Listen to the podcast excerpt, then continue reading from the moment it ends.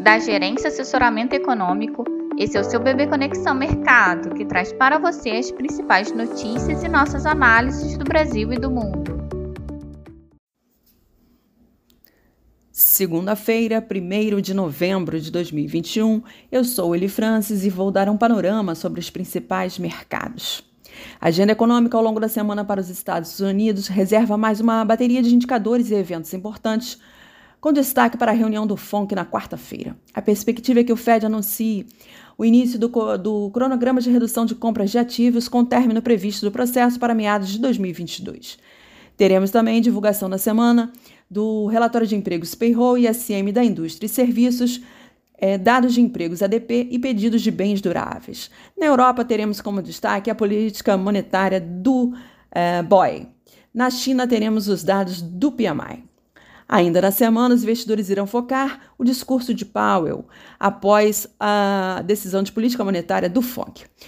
E gostariam de observar sua posição sobre a controvérsia da natureza transitória ou permanente da inflação. Teremos também a divulgação de alguns balanços corporativos, como a Pfizer e Moderna. Além disso, ao longo do dia nos Estados Unidos, teremos dados da PMI Market de industrial uh, de outubro e SM Industrial de outubro também e gastos com construção. Na Europa, as vendas no varejo da Alemanha caíram 2,5% em setembro. O índice gerente de compras industrial do Reino Unido subiu de 57,1 em setembro para 57,8 em outubro. Na Ásia, as bolsas fecharam-se em direção única, digerindo dados mistos de atividade manufatureira da China. Bolsas americanas e europeias operam em alta, ampliando os ganhos da semana anterior. Para a sessão, esperamos que se firme em alta, ainda impulsionada por, pela divulgação de balanços positivos é, ao longo da semana. As taxas dos treasuries devem manter o viés de alta, com investidores no aguardo à reunião do FONC e o relatório payroll na semana. O dólar tende a se manter com viés de alta, continuando o movimento de recuperação observado nos últimos dias. No Brasil, o adiamento da, da votação da PEC dos precatórios apenas acentuou as especulações em torno da forma de financiamento do Auxílio Brasil. O relatório da, da PEC dos precatórios do deputado Hugo Mota deve ser votado no plenário da Câmara na próxima quarta-feira. Guedes declarou ontem que o governo não trabalha com um caminho alternativo à PEC dos precatórios, para viabilizar a extensão do Bolsa Família, que passa a se chamar Auxílio Brasil a partir de novembro.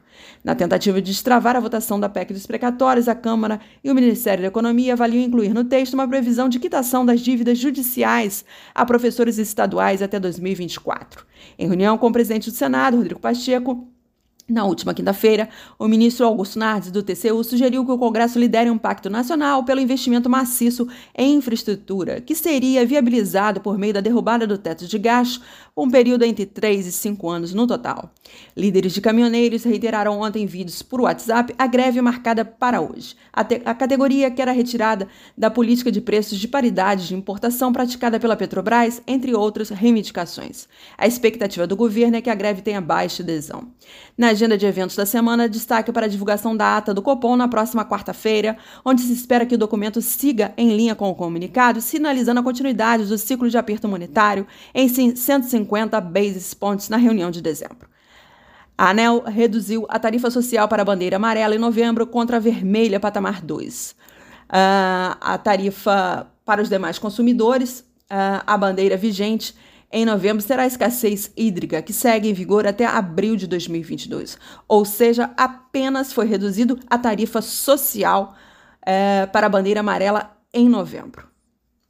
Na véspera do feriado nacional, os ativos devem continuar apresentando uma dinâmica volátil incerta, com os investidores digerindo os últimos sinais advindos da cena fiscal doméstica, enquanto aguardam os principais eventos da semana, mas sem perder de vista o andamento da greve dos caminhoneiros. Em suma, o debate sobre a composição e financiamento do Auxílio Brasil, a votação da PEC dos precatórios, o impasse com a reforma do imposto de renda, o desconforto com o quadro inflacionário, a crise hídrica, a reta final da CPI da pandemia, os ruídos políticos, a questão da prorrogação da desoneração da folha de pagamentos, a possibilidade de andamento de mais pautas com gastos pelo Congresso e as discussões envolvendo os preços dos combustíveis seguem corroborando para a manutenção de um ambiente instável para os negócios. Sendo assim, sem grandes novidades, esperamos uma sessão com viés de cautela diante das incertezas que rondam um quadro fiscal doméstico, somado ao cenário externo desafiador para as economias emergentes. Portanto, esperamos dólar em alta, juros em alta e Ibovespa em queda. Um bom dia a todos e bons negócios. Por fim, lembramos que essas informações refletem somente expectativas e por isso a instituição não se responsabiliza por eventuais perdas financeiras.